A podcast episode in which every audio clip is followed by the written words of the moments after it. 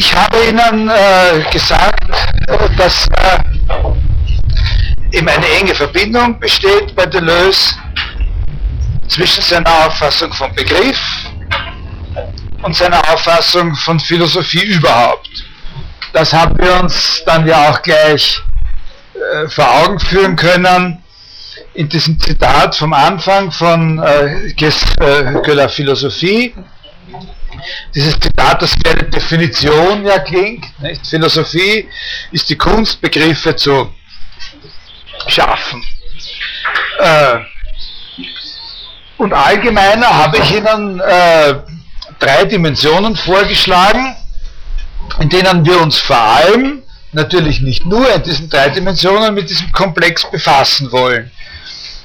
Eins, eben, dass wir dieses Interesse einbetten sollten in die allgemeinere Frage, was Philosophie ist, also in die Titelfrage dieses späten Buches. Und zwar einbetten eben in dem Sinn, dass man sich solche Dinge fragt, wie braucht man dann also eben irgendwas Bestimmtes, bestimmte Voraussetzungen, bestimmte Qualifikationen, bestimmte Instrumente, um Begriffe zu schaffen oder auch nur als Begriffe zu erkennen oder zu analysieren. Oder so eine Frage wie, was ist denn das Umfeld, was ist so gleichsam der Raum, der Zusammenhang, in dem sich die Schöpfung von Begriffen abspielt. Das ist das Erste. Die zweite Dimension, dass uns klar sein muss, dass es auch andere Begriffe gibt, mit denen die Philosophie von Gilles Deleuze mindestens genauso gut charakterisiert werden kann, nämlich eben zum Beispiel als eine Philosophie der Kreativität oder eine Philosophie des Lebens, eine Philosophie der Immanenz. Und die dritte dieser Dimensionen war, dass wir natürlich dem Rechnung tragen sollten, was man unter Begriff versteht, was das Begriffliche ist oder war, über Deleuze hinaus, jenseits sozusagen der äh, Verbindlichkeiten seiner Philosophie. Wir werden uns also auch und sehr intensiv mit anderen Auffassungen vom Begriff beschäftigen. Einer ein, ein Motiv dafür ist eben, dass auch er selbst vieles von dem, was er uns klar macht über seine Vorstellung vom Begriff, über Kontraste mit solchen anderen Vorstellungen erklärt. Und das werden wir in der einen oder anderen Hinsicht auch noch ausbauen.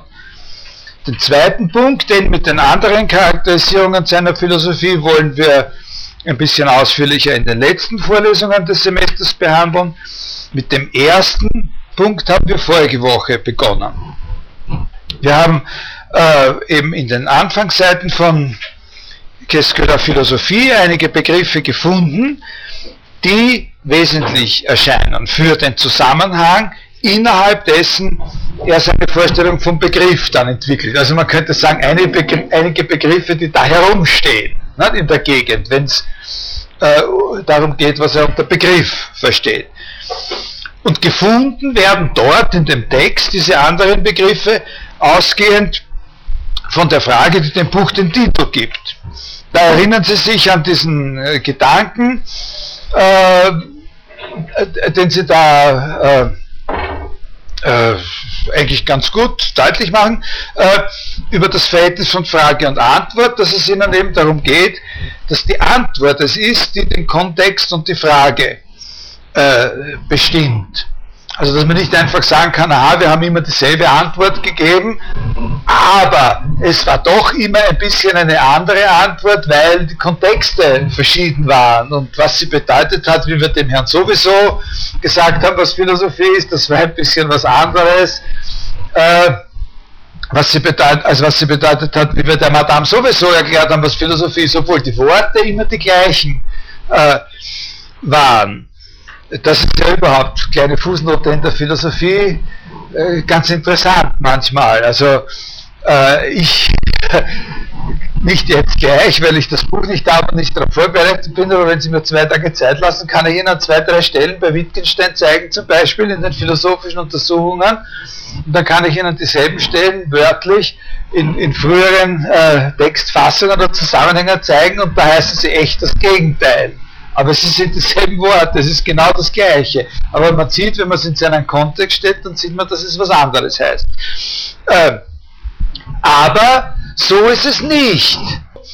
Es ist nicht so, dass man einfach sagt, naja, es hat immer was für, je nach dem Kontext, sondern es ist umgekehrt. Die Antwort, die gegeben wird, soll so sein, dass sie den Kontext äh, festlegt.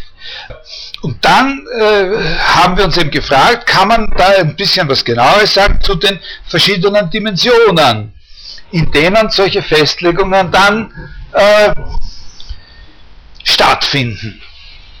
Und da hat er halt einfach so Verschiedenes aufgezählt. Das klingt fast ein bisschen so wie, äh,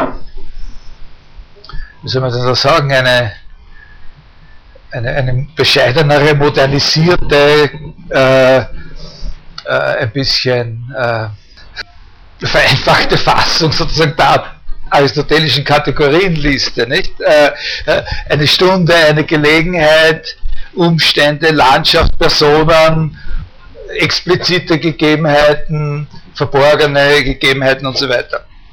Und dann äh, konzentrieren Sie sich, und das haben wir auch nachvollzogen, äh, gleich auf ein so ein Element in, diesem, in dieser Gesamtsituation, das ist der Freund. Der Freund und der Freund als Begriffsperson. Äh, da war eben dieser Punkt, wie wie das eben funktioniert, dass man eben nicht einfach sagt, äh, na, es hängt davon ab, was ich sage, hängt davon ab, ob da jetzt ein Freund in der Nähe ist und dann wird da, ob ich es zu einem Freund sage oder zu einem, äh, äh, zu einem Feind, wobei die sind eh mehr oder weniger auf derselben Skala. Der große Unterschied ist der, ob ich es zu einem Freund sage oder zu jemandem, der mich überhaupt nicht interessiert. Und äh, oder also sozusagen irgendwo hinrede einfach.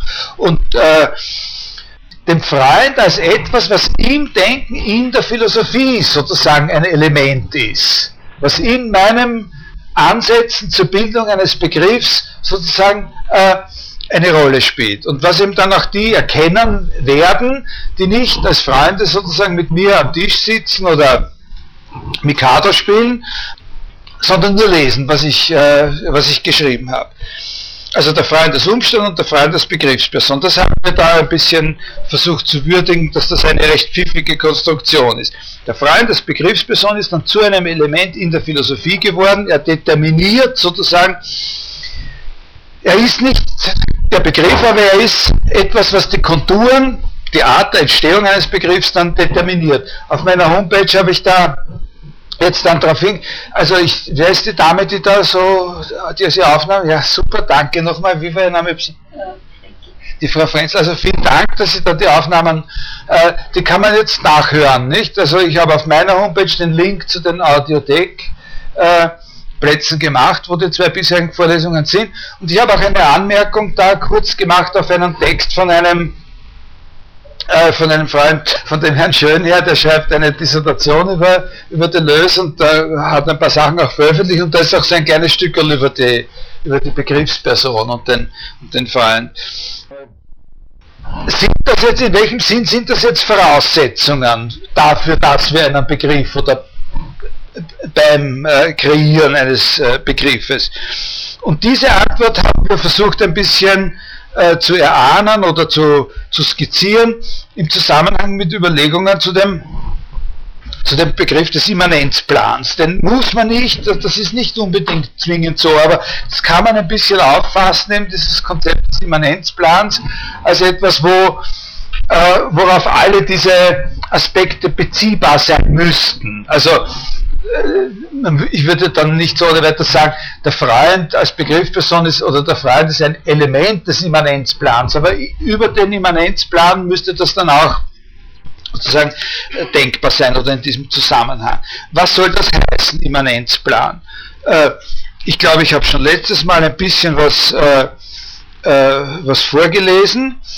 Also enden tut, tut die Überlegung dann, also kommen wir in ein paar Minuten wieder hin, enden dort die Überlegung dann damit, dass eben der Immanenzplan so gedacht wird, als das vorphilosophische, das zu einer Philosophie dazugehört. Nicht? Und, äh, und in, in, diesem Sinn ist er dann aufgefasst als eine Art von Totalität. Nicht? Also, er ist aufgefasst als eine Totalität, die quasi von allem, was ich tue, wenn ich sozusagen im Schöpfen, im, im Erschaffen von Begriffen aktiv bin, was ich sozusagen, worüber ich nie hinausgehe. Äh, also wenn, wenn, wenn es so ist, dass die Philosophie mit der Schöpfung, mit der Kreation von Begriffen ansetzt, so ist es so, dass der Immanenzplan verstanden werden muss als vorphilosophisch. Er ist das Vorausgesetzte der Philosophie, aber er ist nicht etwas, was vor der Philosophie äh, existiert. Also er ist nicht eine Bedingung, die, die da sein muss und dann kann dort sozusagen Philosophie einspringen oder sowas. Das ist er nicht, sondern er ist etwas Vorausgesetztes zur Philosophie dazu, aber erst in dem Moment, wo Philosophie sozusagen aktiv wird, also wo philosophiert wird, gibt es einen Immanenzplan. Sonst äh, gibt es keinen Immanenzplan.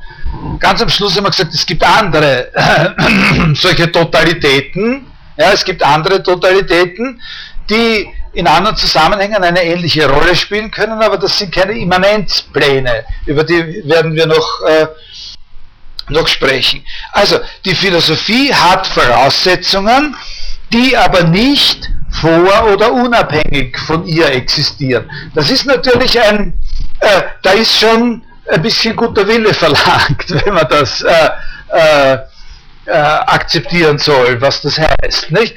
Und ich, äh,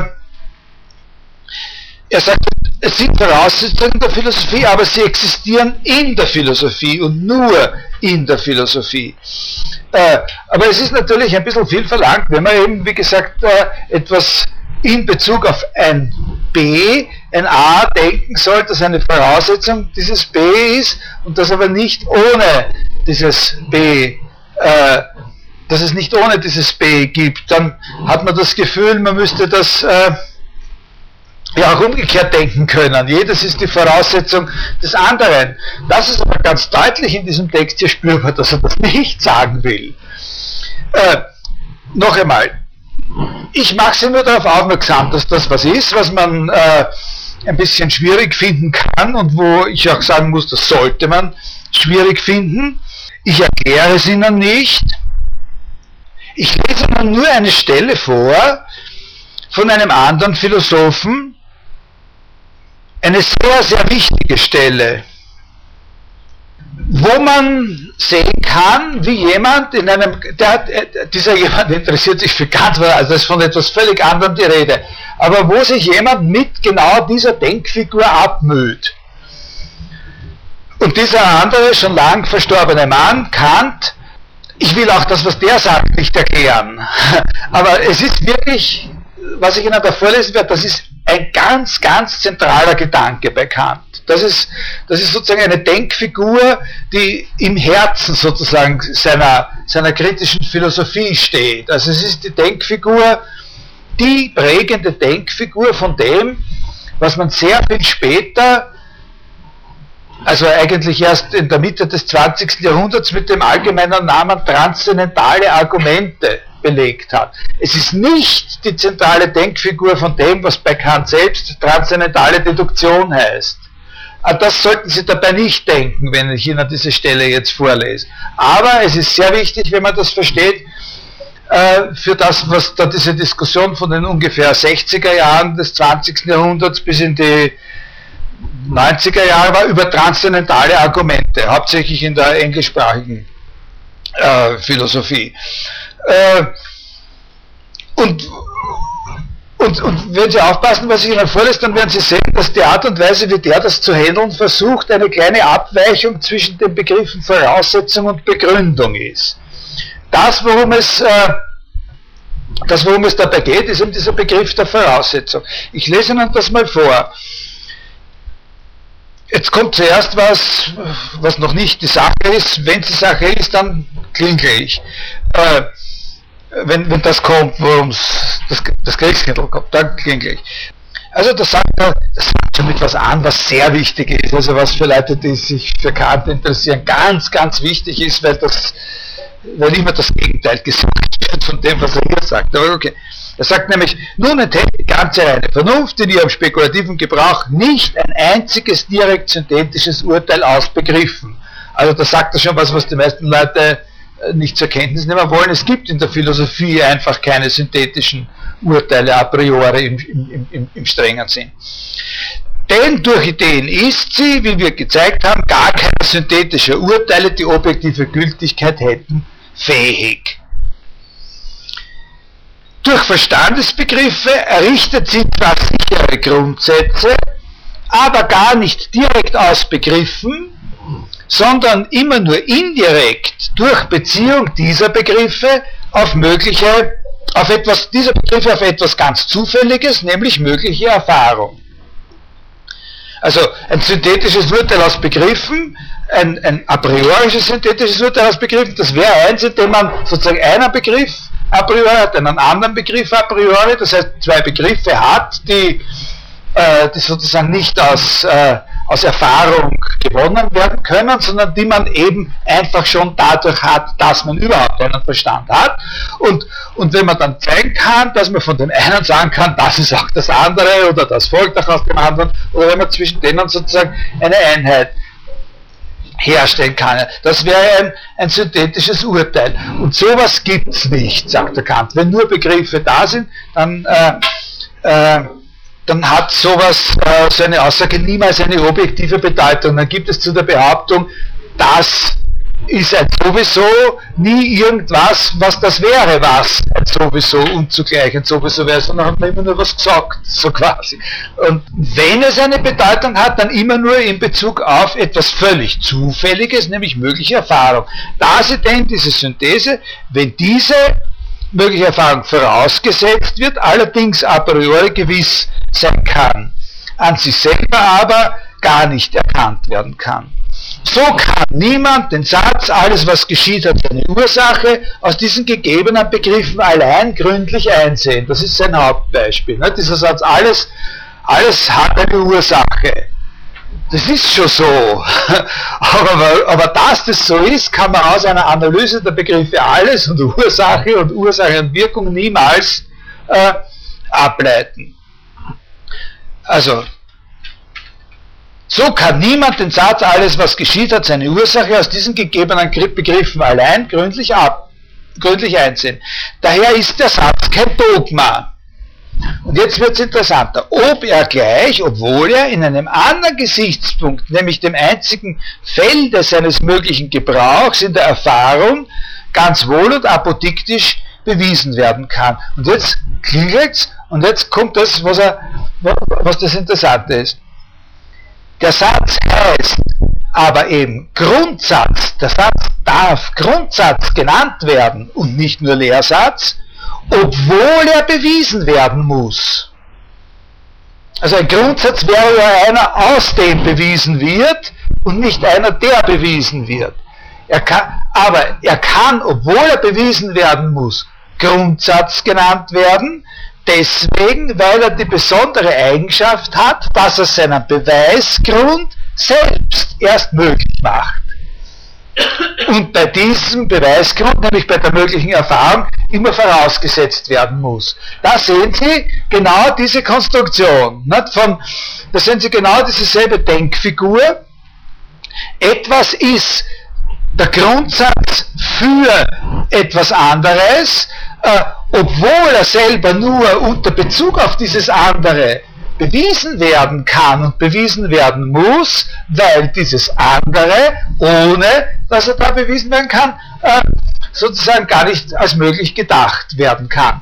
Äh, natürlich ist damit ist sozusagen nichts erklärt. Ne? Also was man sich da genauer darunter vorstellen kann, ist eine eigene, eine eigene Aufgabe. Ich würde sagen, nicht gerade eine Lebensaufgabe, aber doch eine, äh, eine Aufgabe, die man erst, äh, die man erst bewältigen äh, muss. Aber ich habe es Ihnen vorgelesen als Beleg dafür, dass diese, diese, diese Vorstellung, etwas als Voraussetzung für etwas zu denken, aber zugleich eben auch immer nur von dem her, wovon es die Voraussetzung ist, also sozusagen mit seiner Rückwirkung, äh, dass diese nicht etwas ist, was Deleuze hier äh, sozusagen erfunden äh, hat. Sozusagen dieses äh, das Vorphilosophische, das äh, mit der Philosophie erst äh, möglich ist oder, oder, oder fassbar wird, ist so ähnlich oder analog äh, der möglichen Erfahrung, die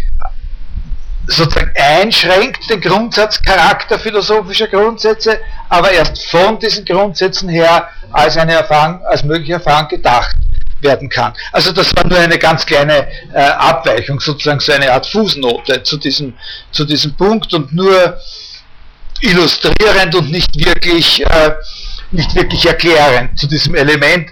Inwiefern ist dieser Immanenzplan, wenn er was Vorphilosophisches ist, nicht sozusagen was Außerphilosophisches. Er ist nicht was Außerphilosophisches und er ist nicht was, was vor der Philosophie, sondern er ist das Vorphilosophische, das es eben damit zu geben beginnt, wenn Philosophie anhebt.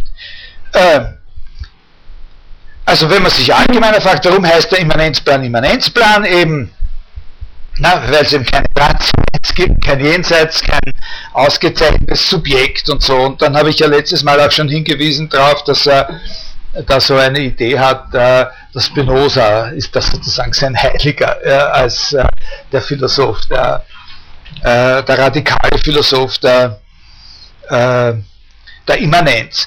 Ein wichtiger Gedanke ist, äh,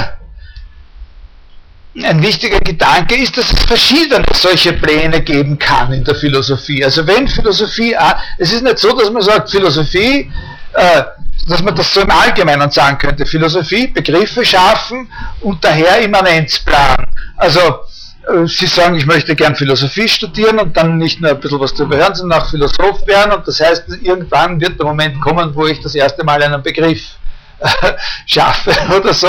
Und dann äh, sagen sie, und, äh, und, und hier gehen sie her und versuchen Verschiedenes zu lernen und unter anderem wollen sie dann wissen, wie man zum Immanenzplan findet. Alle die haben Begriff, äh, so ist das eben nicht, sondern mit, mit einer neuen Philosophie, mit einer Aktivität, einen Begriff zu schaffen, wird ein Immanenzplan, also Immanenzplan gibt es im Plural.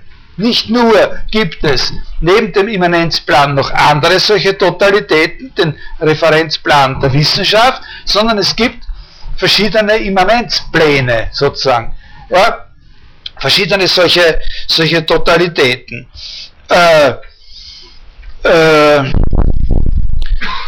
vielleicht bildet sich mit jedem ernsthaften und erfolgreichen Eingriff sozusagen in die Philosophie, mit jeder philosophischen Intervention oder Initiative ein solcher Plan. Das ist etwas, was man nicht a priori entscheiden können muss. Äh, er sagt da an einer Stelle, vielleicht ist es letztlich à la limite äh, äh, sogar so, dass jeder große Philosoph seinen eigenen Immanenzplan äh, entwirft. Vielleicht ist es, also sagt das mit einem Fragezeichen. Äh, äh, und, und jeder Philosoph sozusagen ein neues Bild von dem gibt, das werden wir dann gleich noch darauf eingehen, äh, was das Denken ist, weil er ja den Immanenzplan sozusagen auch als ein Bild des Denkens auffasst. Äh, so weit vielleicht sogar, dass es gar nicht einmal zwei verschiedene große Philosophen gibt, die sich auf demselben Plan äh, äh, bewegen. Äh, das kann schon sein. Nicht? Also das ist etwas, was man auch, wenn es jetzt Möglichkeit erwogen wird, dann doch als eine wesentliche Möglichkeit mit einkalkulieren muss. Das ist auch ein Aspekt von dem, von etwas, was wir dann noch und, prinzipieller und, und, und sozusagen direkter beleuchten werden. Aber das ist auch ein Aspekt von dem, dass eben das Denken, wenn wir sagen, also das Schöpfen von Begriffen ist eine, eine Denkaktivität, das, dann ist das, was ich vorhin gerade gesagt habe, ein Aspekt des Umstandes, dass das Denken eben nicht eine vorgegebene Fähigkeit ist, die wir in uns sozusagen aufdrehen und dann macht es das. Äh, äh, sozusagen, dann wird ihm gedacht oder so. Äh, nicht weil, also das würde ja, also Denken, einen Begriff schaffen, heißt nicht sozusagen in einer bestimmten solchen Immanenzplan eintreten und dann dort kann sein eigenes Umfeld schaffen. Noch einmal ein Aspekt von diesem mit den Voraussetzungen. Ne? Äh, der Immanenzplan, den Immanenzplan darf man nicht so verstehen und das wird ein wichtiger Punkt, wenn wir dann mal ein paar Worte über diesen Begriff Bild des Denkens verlieren. Der Immanenzplan darf nicht so gedacht werden, dass er dem Denken vorzeichnen oder vorgeben würde, wie es geht. Ja, so wie, äh, so wie eine Bobbahn sozusagen dem, dem Bobfahrer vorzeichnet, wie es geht. Und wenn er wenn er sie verlässt, ist es eine Katastrophe, nicht? also wenn er rausfliegt. Äh, ja, also so ist es nicht mit dem Immanenzplan. Das ist nicht ein, ein, ein Phänomen des Groove, die Bewegung im, im Immanenzplan. Ja?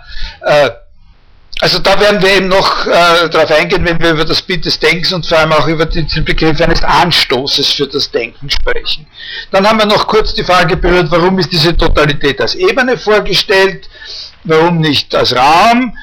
Da gibt es sehr viele Antworten, aber wie gesagt, zum Beispiel eine, das ist ein Aspekt, da werden wir nicht viel drüber, drüber reden, das ist ein, ein, ein, ein ein, ein, ein Leitgedanke oder Bild oder Figur des Denkens bei ihm, das spielt da schon auch eine Rolle von dem, von dem, wie soll man das sagen, äh, von dem aus der Untiefe aufsteigenden, nach oben aufsteigenden Grund, der dann als Oberfläche äh, erscheint. Also der nicht unten an, ein, in, in einer, an einer bestimmten Stelle war und dann nach oben geht, sondern aus einer Untiefe raufkommt. Also der sozusagen erst ein Un Urgrund unten, der, der erst in dem Maße seines Aufsteigens sozusagen wirklich zu einem Grund und zu einer Fläche wird, die dann, die dann oben äh, oben liegt oder sowas. Das ist so eine Geschichte, die erfahren in Überlegungen im Zusammenhang mit der, äh, mit der Psychoanalyse benutzen, aber auch in anderen Zusammenhängen.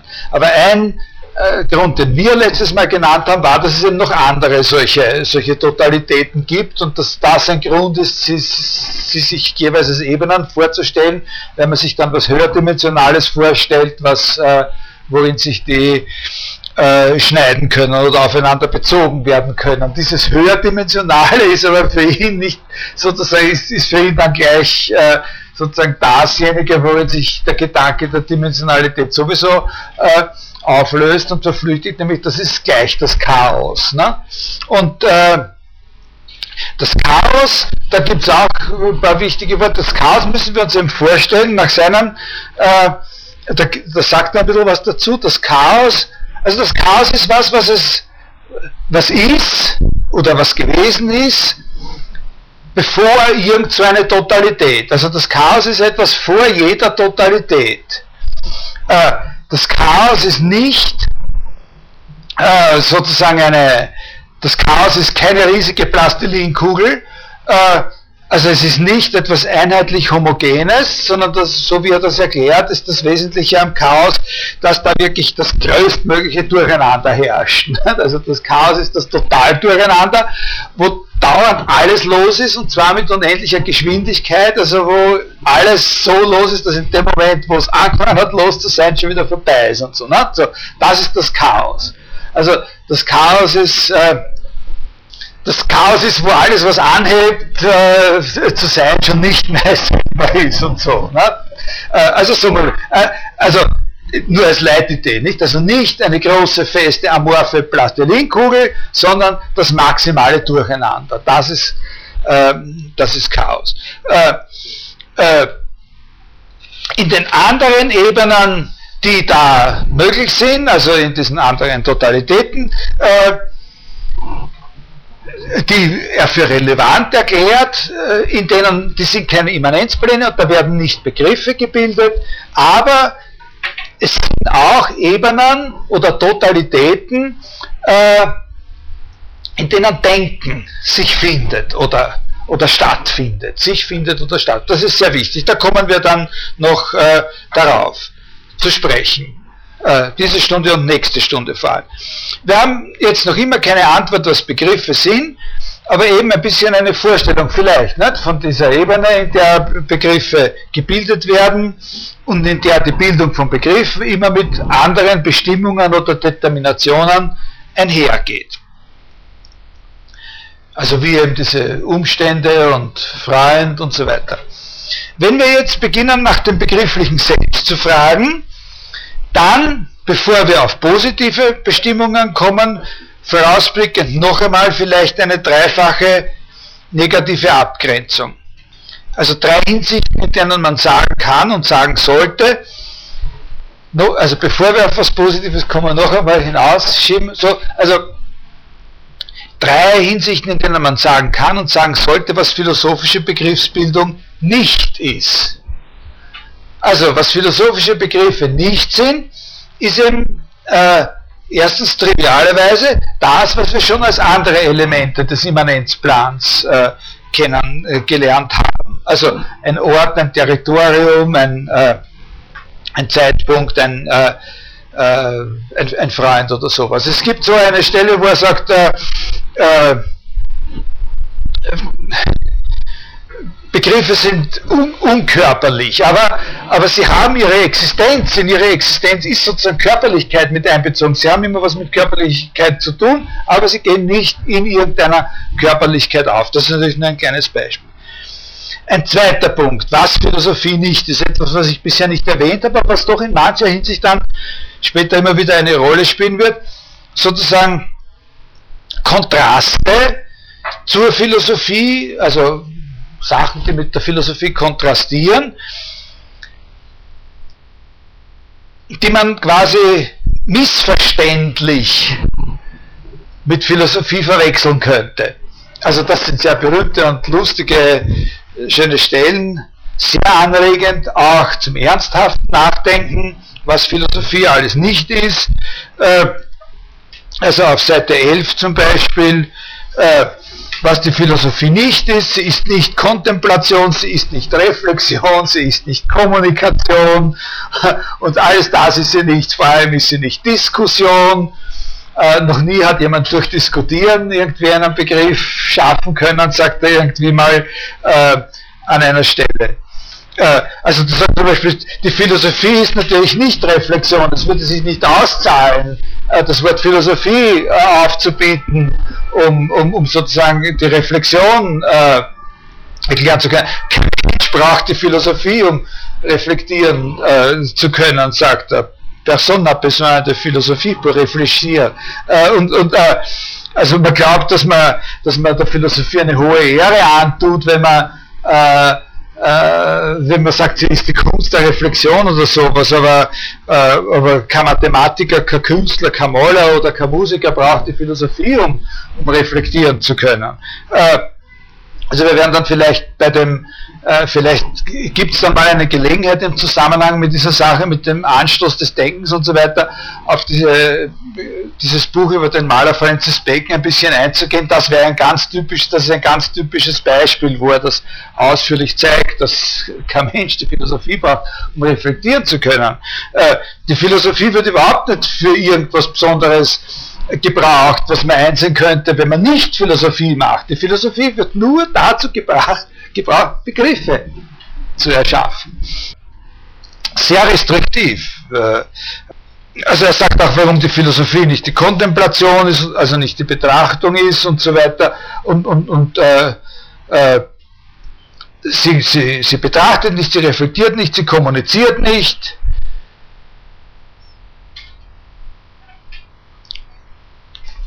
Diese Sachen, die Reflexion, die Kommunikation und so weiter, das sind Maschinchen, das sind, äh, das sind Maschinen, das sind Vorrichtungen quasi, also mentale Vorrichtungen, mit denen man Universalien erzeugen kann, die dann in bestimmten Zusammenhängen ihre Verwendung finden können.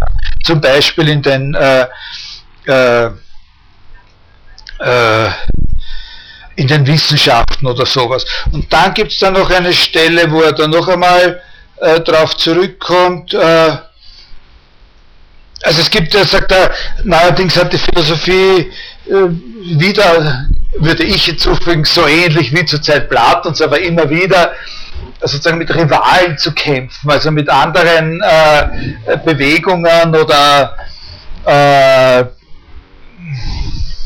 oder Trends, würde man heute sagen, nicht die, die ihr sozusagen äh, das Gebiet streitig äh, machen. Das waren zuerst die Wissenschaften von Menschen, die, vor allem die Soziologie und, äh, und alles mögliche andere, die Epistemologie, die darf man hier im zweiten Stock nicht so laut sagen, dann äh, die Linguistik, äh, sogar die Psychoanalyse äh, und so weiter. Aber das, sind, das ist alles nicht Philosophie, das sind sozusagen die, die statt der Philosophie einen Platz besetzen wollen, den die Philosophie äh, hat.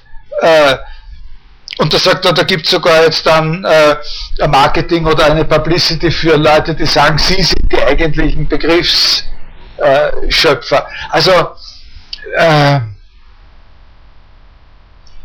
der Udo Brocksch, der Udo Brocksch ist in allen ein Begriff, hoffe ich. Ja?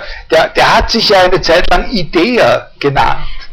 Ja? Also, der, der hat das sozusagen als das Geschäft, dass er, also ursprünglich war er Brillendesigner, aber äh, dann hat er andere Sachen zu designen begonnen und Doppeladler gezüchtet und, äh, und, und, und dann wollte er darüber noch hinaus eine höhere Reputation äh, und dann hat er sich Idea genannt, so wie man, oder, also eine sehr erstaunliche Sache, wie, wie äh, wie wir da äh,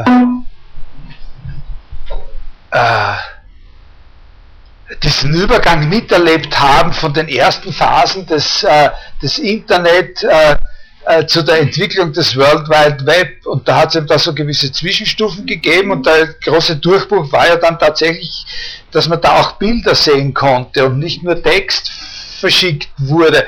Und wenn wir da das, die ersten Male herumgeschaut haben, was es da so an Bildern gibt äh, auf der Welt, also ich kann mich noch genau erinnern, was die ersten drei Sachen waren, die ich da, äh, die ich da gesehen habe. Äh, äh, äh also das, das erste war mein Freund Herbert Rachowitz, der äh, der ja mit diesen Sachen sich von Anfang an, der ist ja ein Pionier in diesem, äh, in diesem Ding gewesen. Und der hat mir als erstes sowas gezeigt, das war eine Landkarte von, von Japan, äh, wo man eben, wenn man auf die einzelnen Städte geklickt hat, also äh, dann sozusagen äh, auf einmal das Bild, da war ein Reklambild sozusagen von der Universität, die dort existiert. Nicht? Also das ist halt das ist gut. Okay.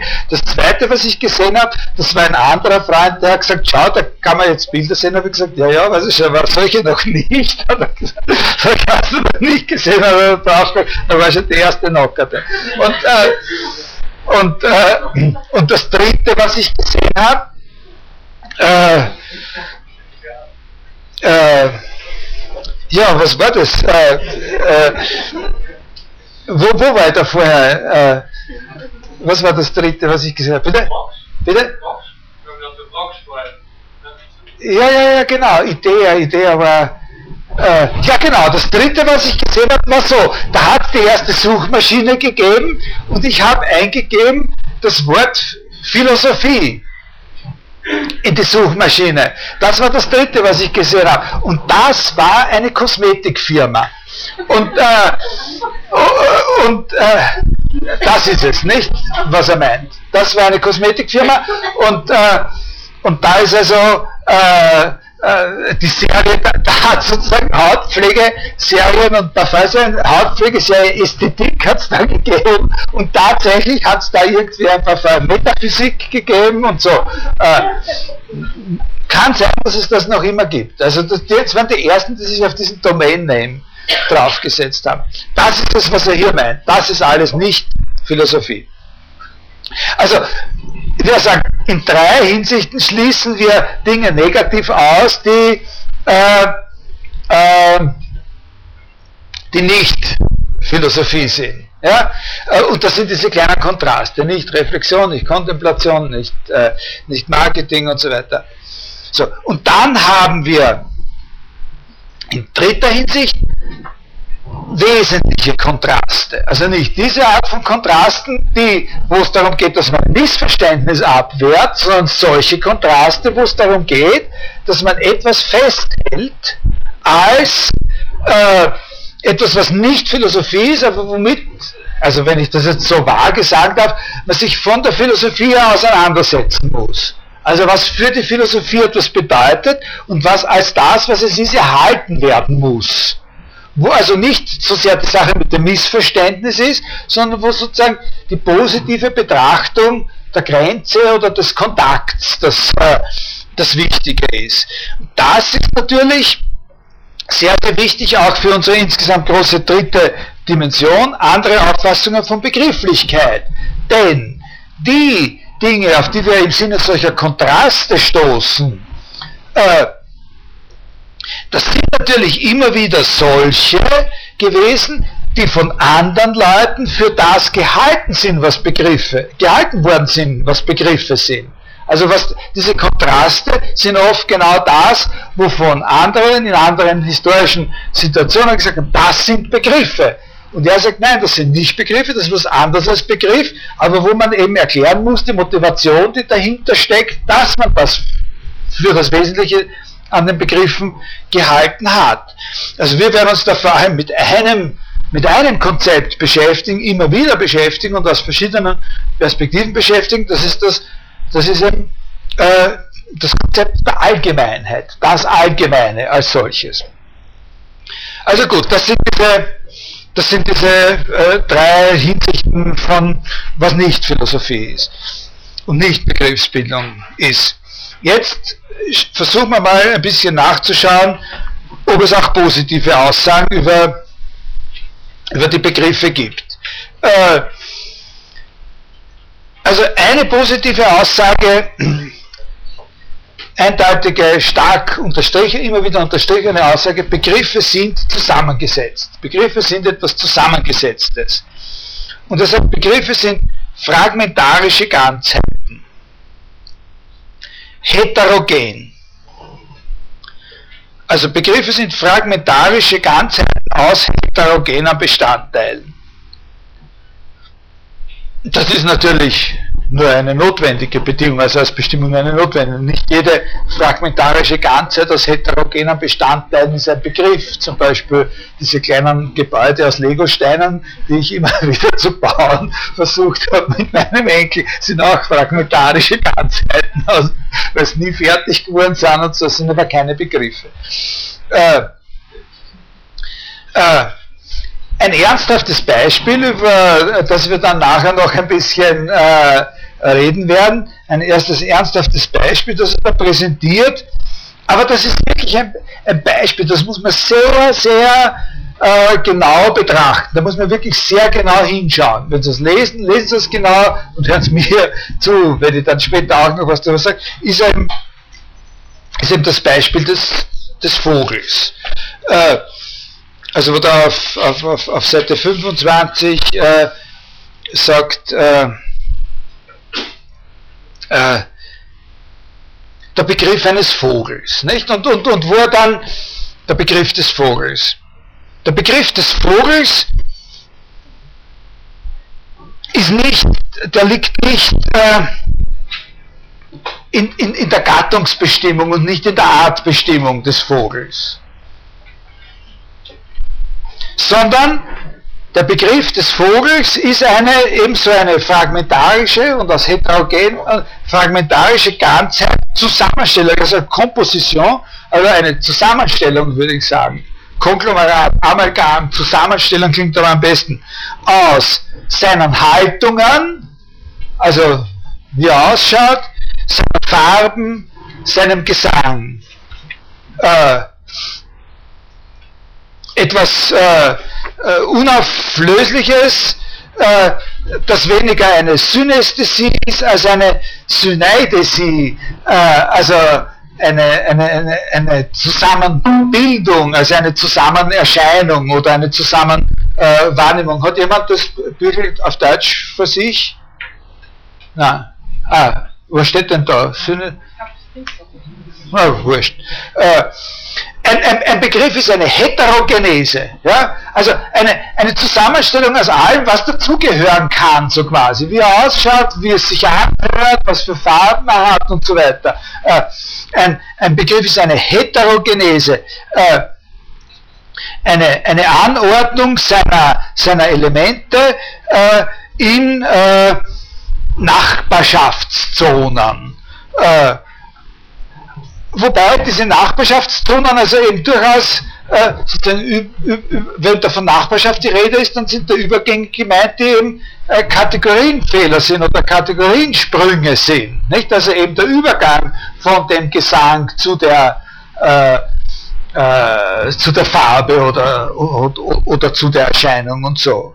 Äh, und, der, und, und, und der Begriff, dann sagt er das da an dieser Stelle zum ersten Mal, und der Begriff ist nichts anderes als, wie soll man denn das übersetzen, der Survol, das, Überfliegen, nicht? Also das Überfliegen, die, äh, oder das darüber hin, oder dadurch hindurchsausen, sozusagen. Der Begriff ist nichts anderes als, ein, als die Bewegung des Hindurchsausens durch alle seine Komponenten. Sonst ist er nichts. Ja, oben. Ja, aber okay. Ja. Also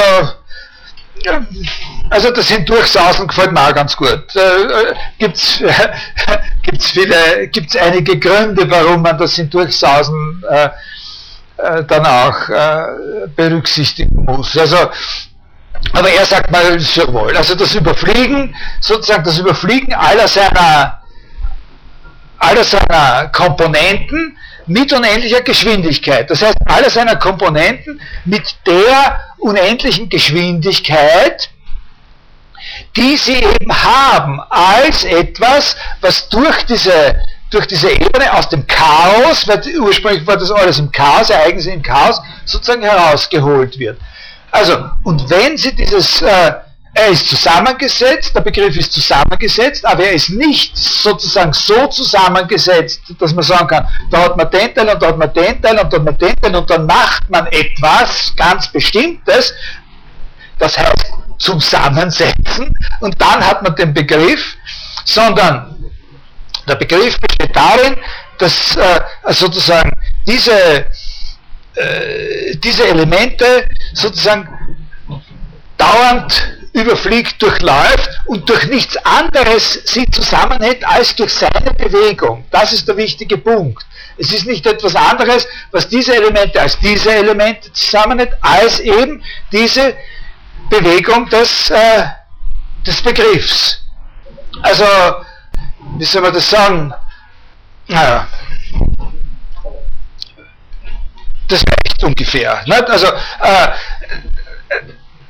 er ist zusammengesetzt, aber das Wort zusammengesetzt ist sehr irreführend. Nicht? Weil es gibt nicht sozusagen diesen Teil und diesen Teil und dann macht man etwas, das heißt zusammensetzen und dann sagt man zu dem Produkt, das ist der Begriff. Sondern der Begriff ist eben jenes gleichzeitig überall in jeder dieser Komponenten präsent sein, in jeder dieser Komponenten überall, in jeder ihrer Phasen sozusagen präsent sein, zugleich und das ist das, was da stattfindet anstelle von Zusammensetzen mittels eines Klebstoffs oder, oder sonst was. Also das, was die Sachen zusammenbringt, ist nur die Schnelligkeit, mit der der Begriff sie, und diese Schnelligkeit muss unendlich sein, weil das eben äh, Ereignisse oder Vorfälle, Vorgänge aus diesem Chaos sind.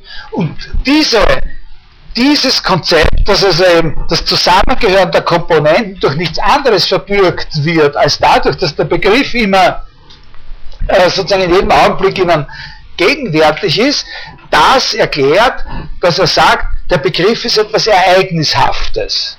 Also ich glaube, das kann man verstehen. Ne? Der, Begriff, der Begriff ist ein Ereignis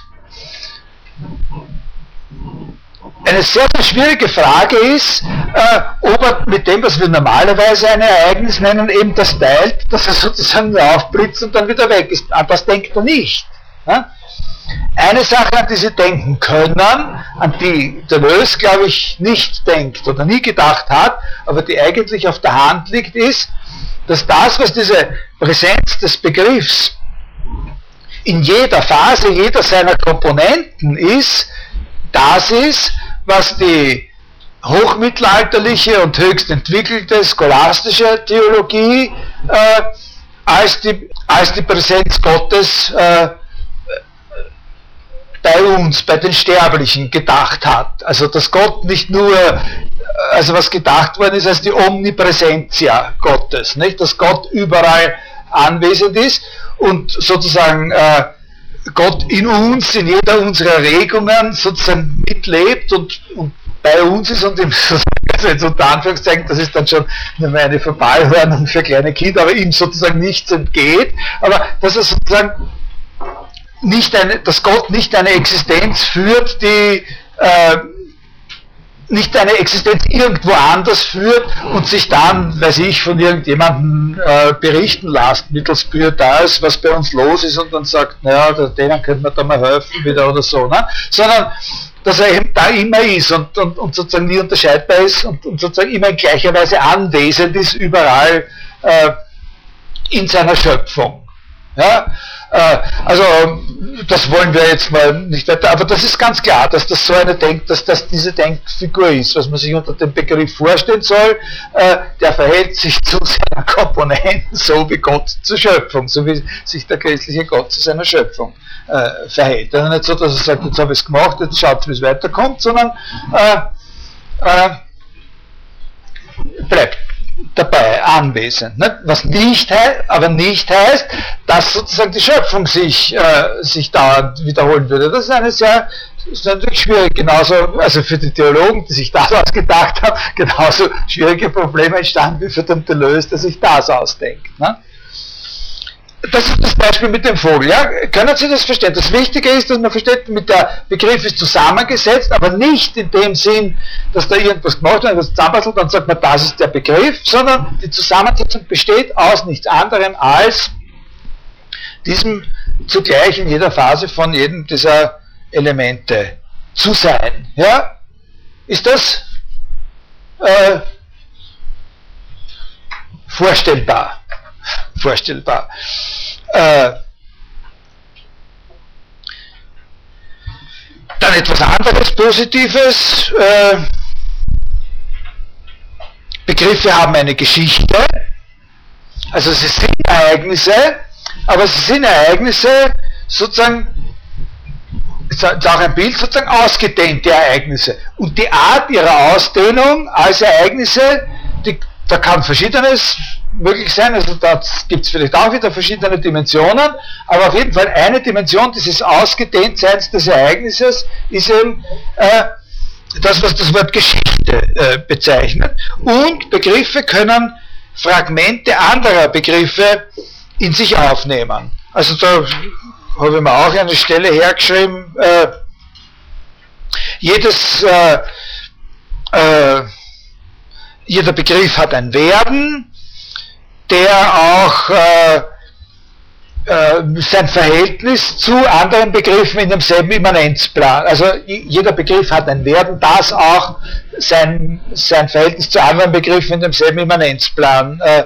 betrifft. Äh, äh, die Begriffe können sich sozusagen gegenseitig äh, überlagern, durch, durchschneiden und so weiter.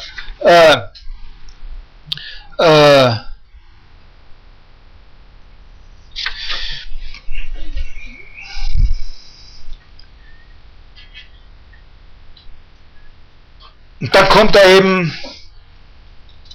dann kommt er eben zu dem, äh, zu diesem, dann, dann, dann gibt er ein Beispiel, dass ich vielleicht, werde ich da ein bisschen was darüber wiederholen, was ich schon in meiner alten Vorlesung da vor ein paar Jahren gesagt habe, dass mit diesem, was so ein Begriff wäre, der andere, nicht? Also mit dem Begriff des anderen. Äh, eine Veranschaulichung vielleicht, eine Veranschaulichung vielleicht noch einmal für dieses Verhältnis von, von Begriff und Immanenzplan. Äh, wenn Sie sich vorstellen, also jetzt nicht eine, wirklich nur eine Veranschaulichung, das ist nicht ein Fall von Begriff und Immanenzplan, so wie bei ihm das mit dem anderen, äh, sondern es ist eine Veranschaulichung. Es geht nicht um einen Begriff und nicht um einen Immanenzplan, aber es ist eine Veranschaulichung für einen Aspekt dieses Verhältnisses. Das Gehen auf dem Wasser oder in der Luft zu gehen oder auf dem Wasser zu gehen. Wie wäre es auf dem Wasser zu gehen? Äh, stellen Sie sich vor, der erste Schritt stellt schon etwas her. Sie, vers sie, versuchen auf dem Wasser zu gehen und plötzlich können sie auf dem Wasser gehen. Was ist das, wenn sie das erleben, dass sie, wenn sie anfangen, das Gefühl zu haben, sie können auf dem Wasser gehen?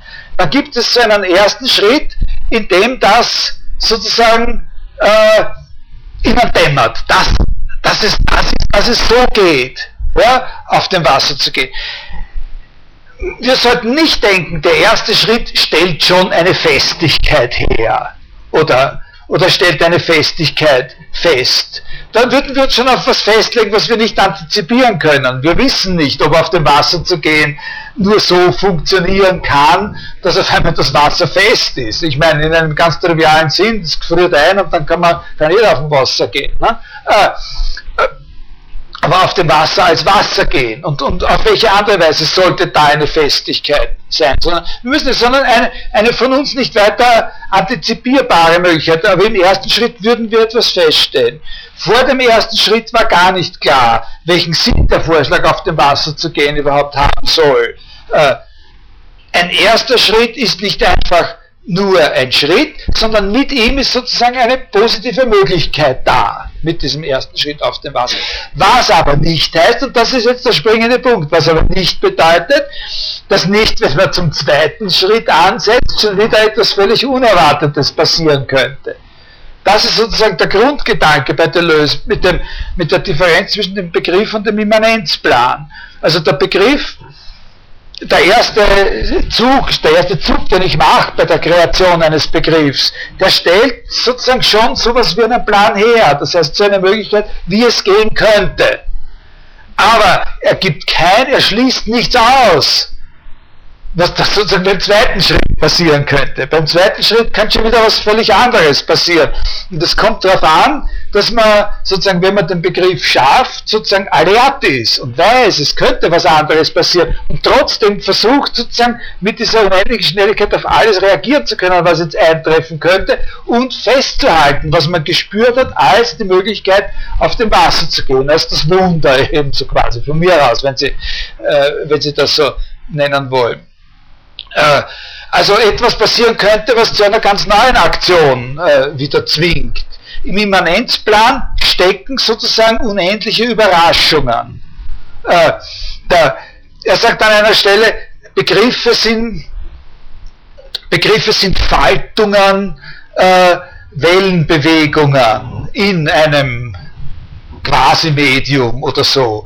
Und der Immanenzplan ist sozusagen die große Welle. Aber die große Welle, äh, in der die kleinen Wellen sich abzeichnen, hat nicht eine bestimmte Struktur, die wir, wenn wir von der einen Welle zur nächsten hupfen oder, oder getragen werden, als die große immer schon antizipieren könnten. Das begegnet uns zack von der Seite auf einmal wieder eine kleine Welle, von der wir nicht gewusst haben, dass sie in der großen drinnen steckt. So, also das ist ein Bild, das er mal äh, benutzt. Und, äh, also jetzt könnte man da, äh, er, er bringt ihm das, das erste wirklich, ein erstes wirklich sehr interessantes und relativ ausführliches Beispiel für etwas, was wirklich ein, äh, ein, ein, ein philosophischer Begriff, also ein Begriff sein könnte. Das ist das Beispiel mit dem, mit dem, äh, mit dem anderen.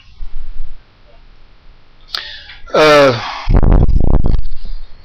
naja, ich glaube, äh, ich lasse das, ich lasse das bleiben. Wo ist das überhaupt? Äh,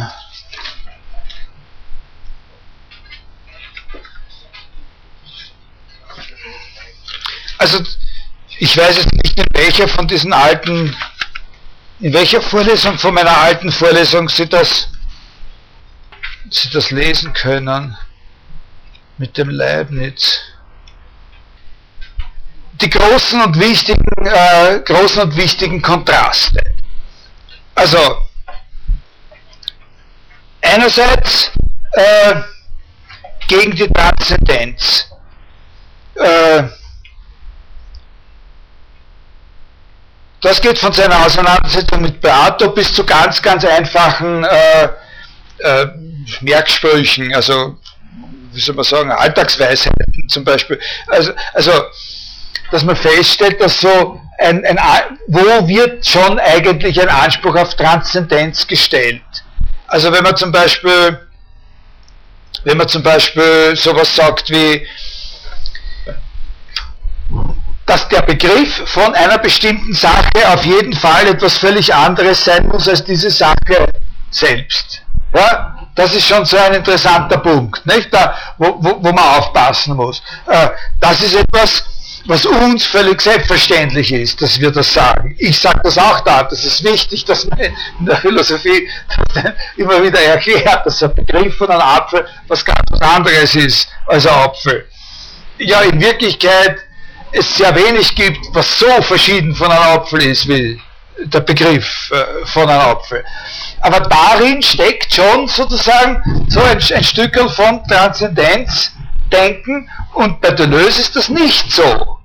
Bei, bei Deleuze ist es eben nicht so. Der Begriff ist eben nicht sozusagen wirklich was anderes oder lege auf einer anderen Ebene als das, wovon er quasi der, der Begriff ist. Es ist auch nicht so, dass er, dass er als Begriff sich durch das ausweist, was unter ihn fällt oder so, sondern er erweist sich als Begriff durch das, was seine Komponenten sind und durch dieses dauernd Anwesendsein, durch dieses gleich schnell in jeder seiner Komponenten, in jeder ihrer Phasen anwesend sein. Und er liegt eben nicht woanders als äh, er bewegt sich mit der gleichen Geschwindigkeit, er bewegt sich so, wie sich jede seiner Komponenten bewegt. Er ist nichts anderes, als alle diese Bewegungen zugleich zu sein, von denen jeder nur sie selbst ist. Nicht? Äh, und insofern ist er eben äh, so ein Ereignis. Also das ist ein sehr, sehr wichtiger Punkt. Deleuze würde, das ist eine Sache, die bei ihm, das ist eine, eine, eine wichtige Weise in der Philosophie von Aristoteles bis heute, dass der Begriff von einem Apfel was anderes ist als Apfel und das ist einer der Punkte, wo Deleuze abweicht.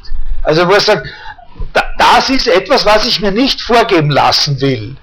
Das, das ist sozusagen eine von diesen Zwangs, äh, Zwangsvorstellungen, äh, wo man sagt, wenn du das nicht unterschreibst, dann, dann, dann kriegst du kein Zeugnis oder so, äh, in, in, Philosophie, wenn einer das nicht akzeptieren will und so. Und er sagt, nein, ich, ich bin auch ein großer Philosoph, das habe ich aber nie unterschrieben. Äh, sondern Immanenz heißt, der Begriff ist nichts anderes als das, äh, wie man so sagt, wovon er der Begriff ist. Aber da ist schon die Frage, was heißt hier wovon? Na? Das wovon selbst ist schon sozusagen so eine, eine Barriere, dass er sich, der Begriff sich durch was anderes, äh, äh, durch, äh, durch Hinschauen oder durch Referenz auf was ausweisen muss, was überhaupt nicht er selber ist. Gegen die Allgemeinheit für das Ereignis. Ein Begriff ist nach seiner Auffassung eben genau nicht dadurch zu definieren, dass er auf alles mögliche Verschiedene auf stets die gleiche Weise zutreffen oder nicht zutreffen kann. So wie er bei dem Vogel gesagt hat, der Begriff Vogel ist eben nicht, wenn es einen Begriff Vogel gibt, dann ist dieser Begriff Vogel eben nicht über Gattung und Art sozusagen äh, zu bestimmen. Über Gattung und Art zu bestimmen würde ja heißen, ihn so zu bestimmen, dass alles Mögliche äh, sozusagen als darunter fallend erkannt werden kann. Dass man sagt, ne, das ist ein Vogel, das ist ein Vogel, das ist ein Vogel. Wenn das der Begriff Vogel ist, was uns erlaubt, von dem zu sagen, es ist ein Vogel, das ist ein Vogel und das ist ein Vogel, dann ist der Begriff Vogel eben ein allgemeines. Na, dann ist er was, was und das ist er nach der Auffassung von Deleuze nicht. Allerdings kann er, wie wir gehört haben, durchaus in einem anderen Begriff vorkommen. Äh, also, er soll nicht so gedacht werden, dass er auf dieses oder jene zutreffen kann. Und wenn man zum Beispiel sagt, äh, äh, also wenn etwas das auf dieses oder jenes zutreffen kann, also zum Beispiel im, im Sinne zu den Merkmalen einer Sache gehören kann. Zu den Merkmalen dieser Sache gehört, dass es ein Vogel ist und es gibt auch noch andere Merkmale, die die, die, die Sache hat oder so. Das nicht in dem Sinn, wie man sagt, etwas ist ein Merkmal einer Sache, wenn die Sache unter diesen Begriff fällt. Ne?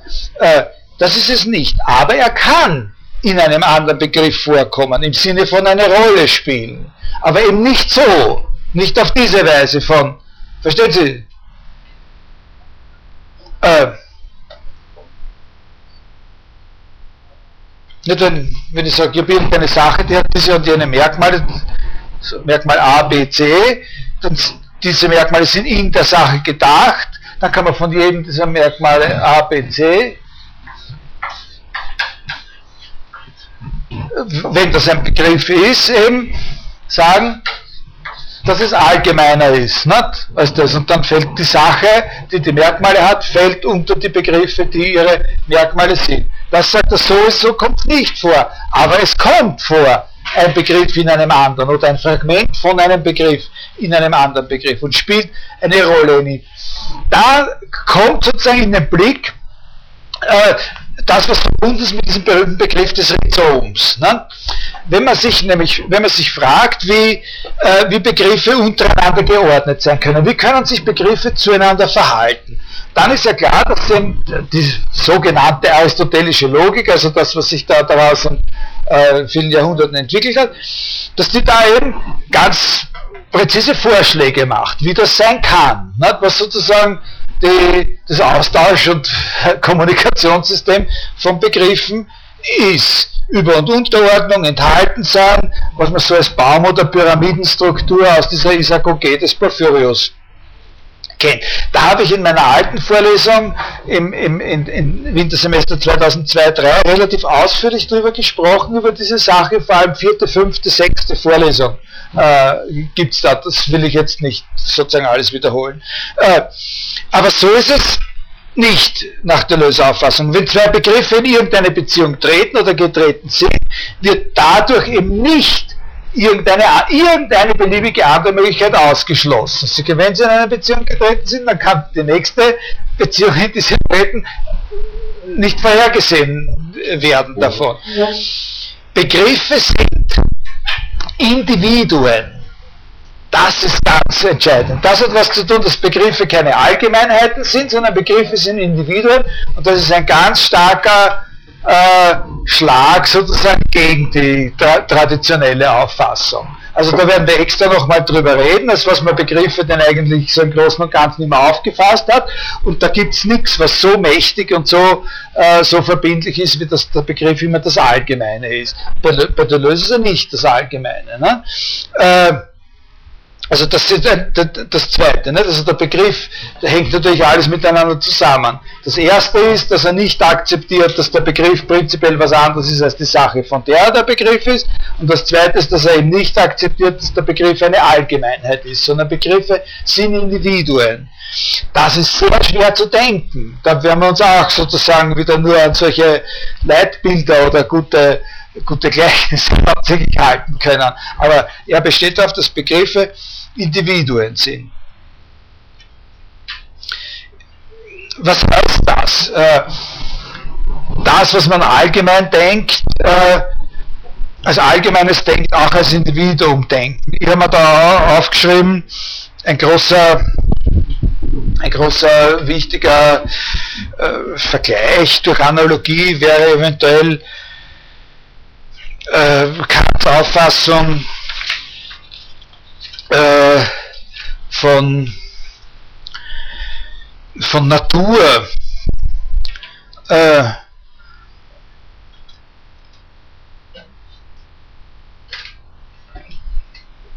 Also das ist jetzt nicht ein Beispiel für irgendwas Konkretes bei Deleuze, das ist nur damit man sieht, in welchen Dimensionen wir das sozusagen denken äh, sollten. Ähm, also wie sich die Sachen verschieben können in der Geschichte der Philosophie.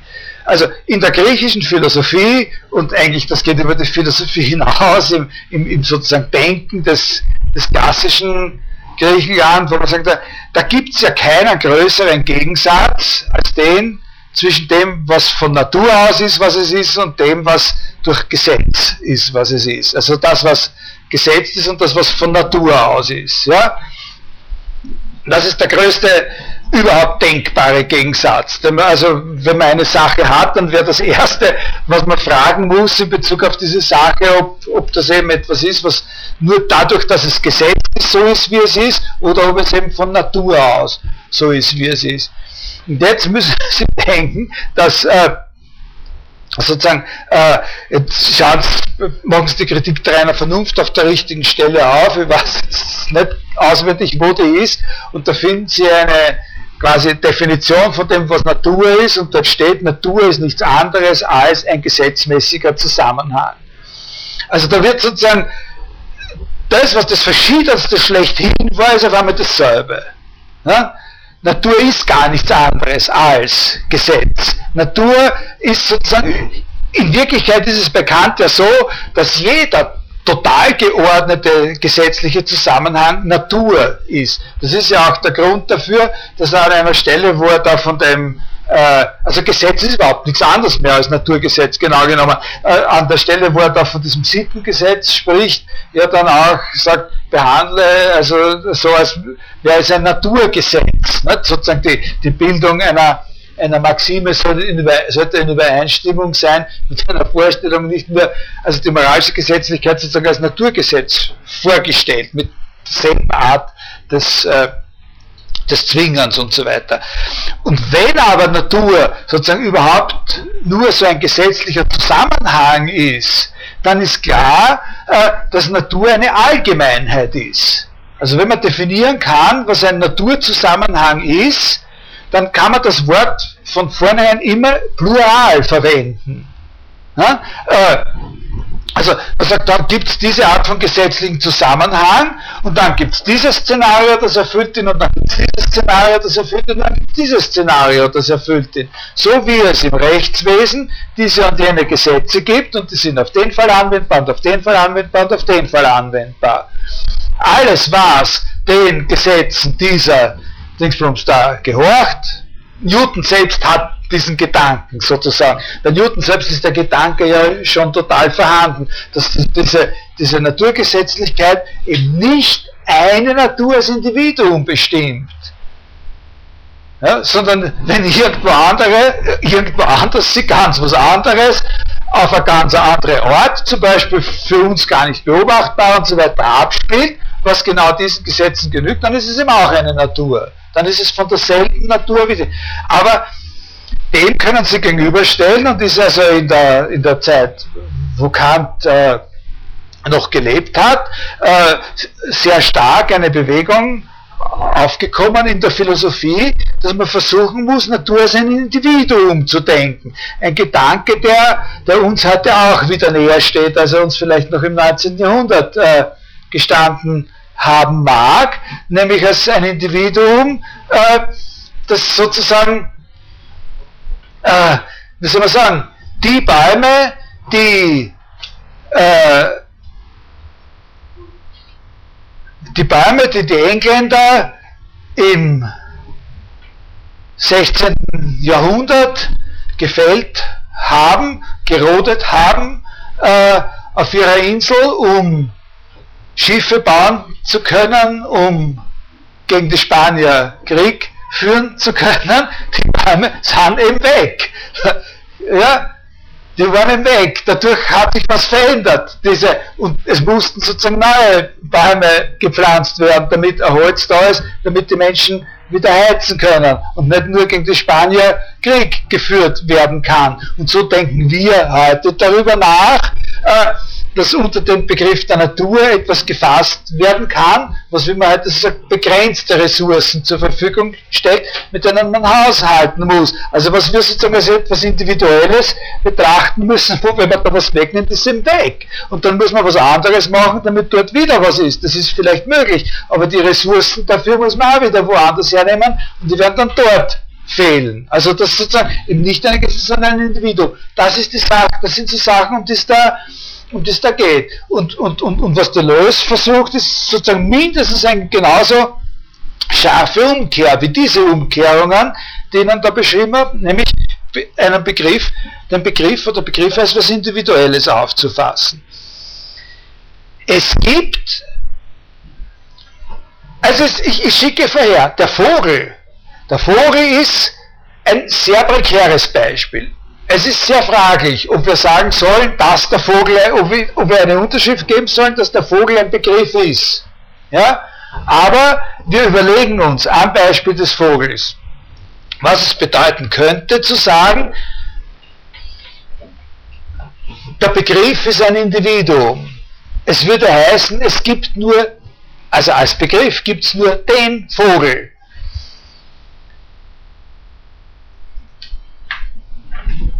Unser Opponent wird sagen, nein, nein, nein, nein, nein, es gibt viele Vögel.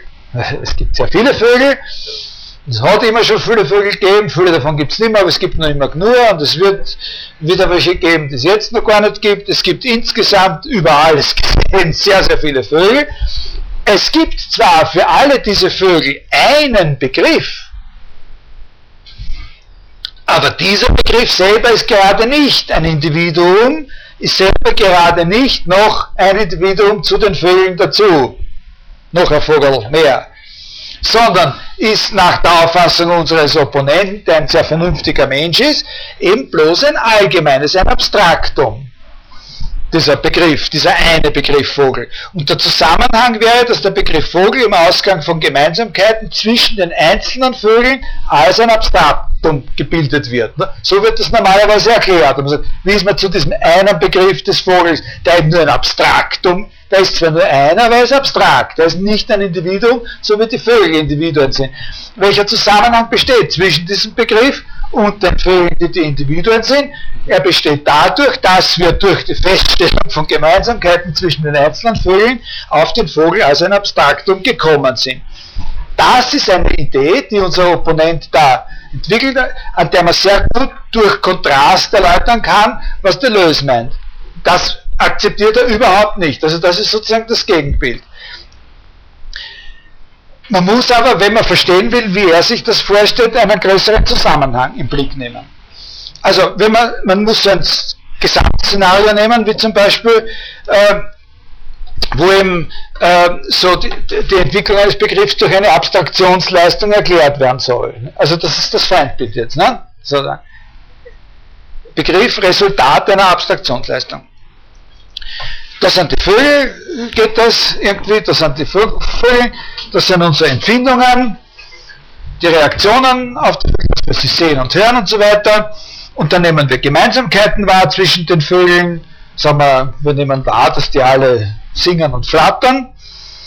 Und dann nehmen wir das Gleiche, was wir da an den Vögeln wahrnehmen, ja auch an anderen Gegenständen wahr. Das Singen nehmen wir zum Beispiel an Opernsängerinnen wahr und das Flattern nehmen wir wahr an der Wäsche, die auf der Leine trocknet und so weiter.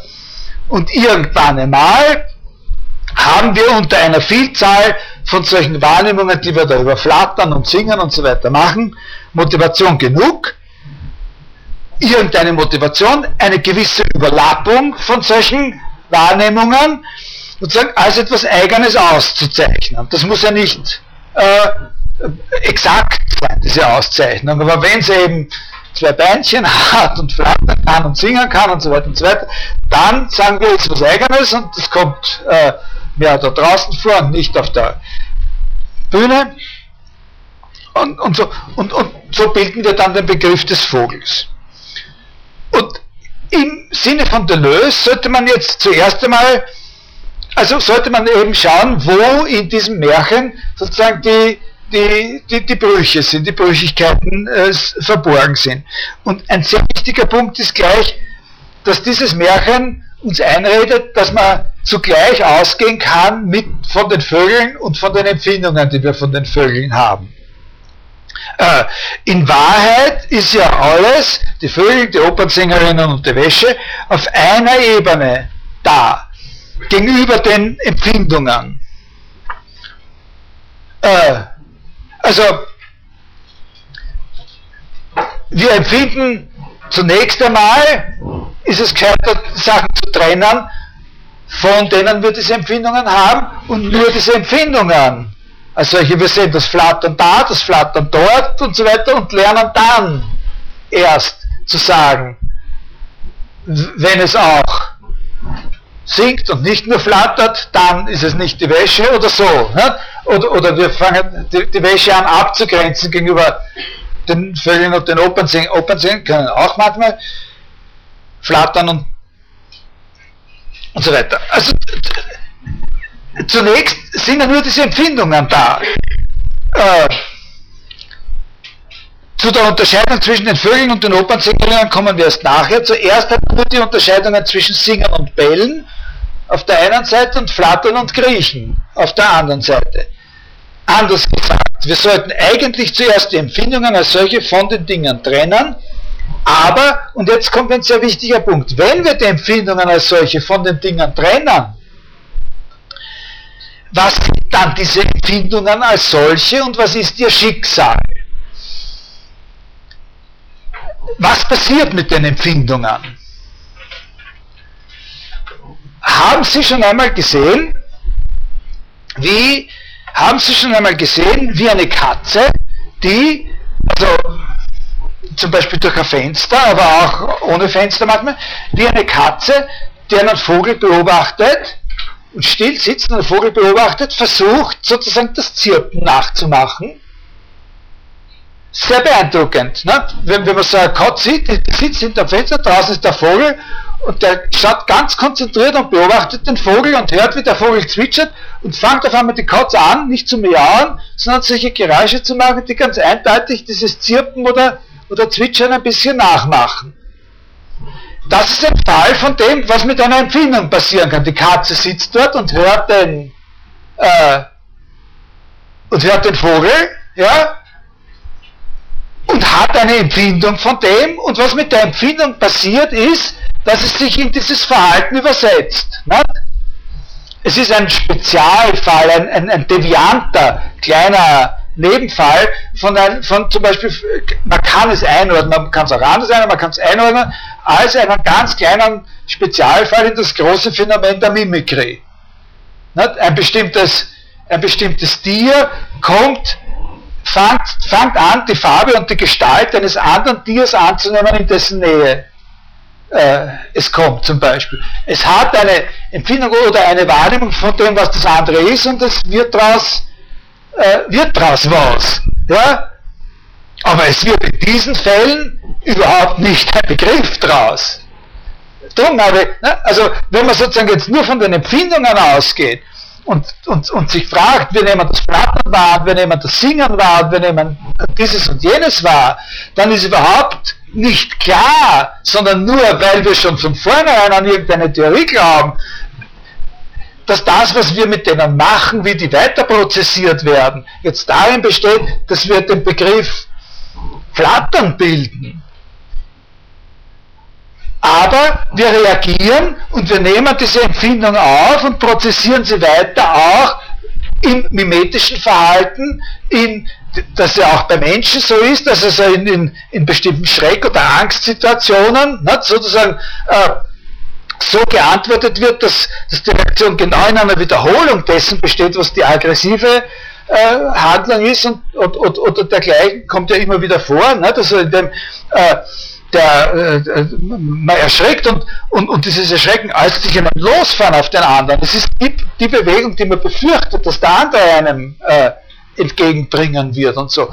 Also das sind Fälle, wo die Empfindung sich sozusagen weiter, wo die Empfindung so quasi weiterlebt und sich in etwas transformiert, ja, aber nicht in einen Begriff.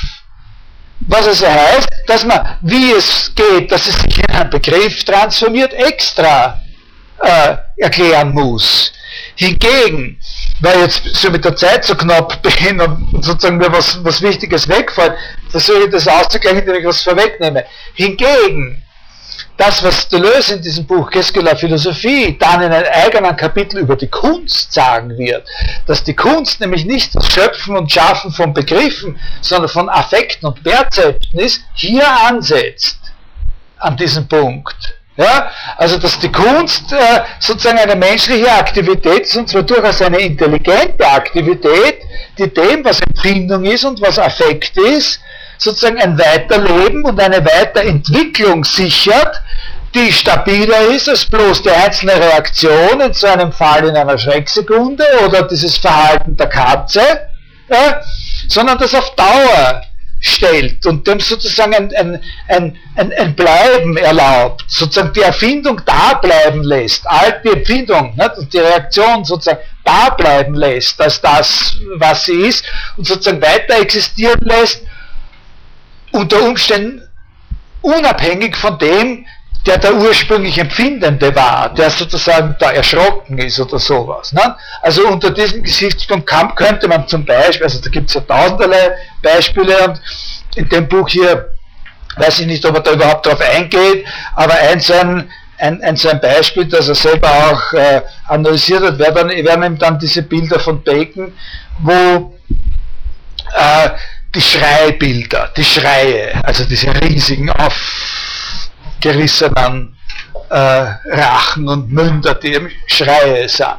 Äh, das wäre so, das wäre sowas, was man da, also das ist der springende Punkt. Darf ich noch fünf, ich, ja, darf ich noch fünf Minuten, dann, dann wäre eine gewisse Erleichterung. Drei Minuten habe ich noch. Also, äh, andererseits ist es so, dass es natürlich völlig plausibel ist, die Bildung einer Allgemeinheit wie Vogel im Zusammenhang, also wir haben ja solche Allgemeinheiten wir haben ja solche allgemeine, das ist, das ist ja nützlich für uns, dass wir dieses Konzept des Vogels haben, das allgemeine Konzept des Vogels, wo man sagen kann, das ist ein Vogel, das ist ein Vogel, das ist keiner. Ne? Also das ist ein Vogel, das ist ein Vogel, der den ich habe, ist keiner. Äh, äh, aber wie man sich das genau vorstellen soll, diesen Zusammenhang zwischen eben dieser Allgemeinheit Vogel und den Empfindungen, die man hat von den Sachen, die man dann im Nachhinein die Vögel nennen wird, das ist eine sehr umstrittene Sache. Und es liegt auch überhaupt nicht auf der Hand, wie so eine komplexe Allgemeinheit. Also Vogel ist ja was Hochkomplexes, ein Lebewesen, das singt, flattert, scheißt, zwei Beine hat, einen Schnabel hat und so weiter. Äh, wie das dann als der Gegenstand gedacht, wenn man diese Allgemeinheit einmal gebildet hat, wie das dann außerdem noch als der Gegenstand zu denken ist, von dem wir jene Wahrnehmungen haben. Das ist ein subtiles Problem. Das sieht man gar nicht unbedingt immer gleich auf den ersten Blick, aber es ist sehr wichtig. Denn nicht jede Allgemeinheit, die wir bilden im Ausgang von irgendwelchen Empfindungen, trauen wir auch zu, diese Rolle zu spielen, der, Ur, der, sozusagen der verantwortliche Ursprung genau jener Empfindungen zu sein, von denen aus wir sie gebildet haben. Das schaut zwar auf den ersten Blick so aus, als wäre das klar, das ist aber alles andere als klar. Zum Beispiel der Allgemeinheit Gesang. Wir haben, wir haben einen, eine solche Allgemeinvorstellung wie Gesang. Und es ist aber hochproblematisch, ob wir dieser Allgemeinheit Gesang zutrauen, der Ursprung, der wirkliche Ursprung jener Vorstellungen zu sein, jener Empfindungen zu sein, aus denen wir die Allgemeinheit Gesang gebildet haben. Viel eher sagen wir, dass der Ursprung der Empfindungen, aufgrund deren wir die Allgemeinheit Gesang gebildet haben, die Sängerinnen sind oder die Sänger. Und es gibt noch eine Menge, es gibt andere Typen von Begriffen, bei denen ähnliche Probleme auftauchen, die zwar sozusagen als Allgemeinheiten gewonnen werden von bestimmten Empfindungen her, wo aber keineswegs klar ist, dass sie sozusagen auch die Auslöser dieser Empfindungen sind. Also ein, ein, ein, zwei wieder ganz verschiedene Fälle. Die, jeder ist von dem Gesang verschieden und jeder ist von denen noch einmal untereinander verschieden, sind solche Allgemeinbestimmungen wie Wolke. Äh, wollen wir, was eine Wolke eigentlich ist. Äh, äh, was ist es, was eine Wolke zur Wolke macht? Muss eine Wolke aus was Bestimmten bestehen? Muss eine Wolke eine bestimmte Form haben? Es fällt uns vielleicht gewisse Sorgen zu sagen, wo bestimmt keine Wolken sind. Ne? Aber, äh, äh, oder, oder so eine allgemein, so ein sogenannter Maßterm äh, wie Schnee. Ist auch nicht äh, so ganz äh, Ganz einfach. Das sind sehr, sehr, sehr schwierige und interessante äh, äh, Fragen was für Deleuze, äh, also was für uns wichtig ist, damit ich da jetzt auch wirklich zu einem Ende komme, es ist sehr schwierig zu sagen, wie kommt man von dem Dings zu den Allgemeinbegriffen, diesen Weg sozusagen zurückzufolgen. Was viel, viel einfacher ist, ist, wenn man es umkehrt. wenn man die Frage umkehrt und sagt, nehmen wir an, wir haben diese oder jenen, diese oder diese oder jene allgemeine, diese oder jene allgemeine Vorstellung und uns umgekehrt fragen, welche Art von Empfindungen ist relevant dafür, dass wir sagen, das ist ein so und so. Welche Art von Empfindungen oder Wahrnehmungen sind ausreichend dafür, dass ich sagen kann, es ist doch ein Vogel. Jetzt, zuerst habe ich geglaubt, es ist ein Vogel, dann habe ich lange Zeit geglaubt, es ist ein Regenwurm und jetzt habe ich gesehen, das, das und das und jetzt weiß ich, es ist doch ein Vogel. Und was war jetzt dieses das und das, was ich gesehen habe, dass ich sage, es ist doch ein Vogel? Ja? Ja?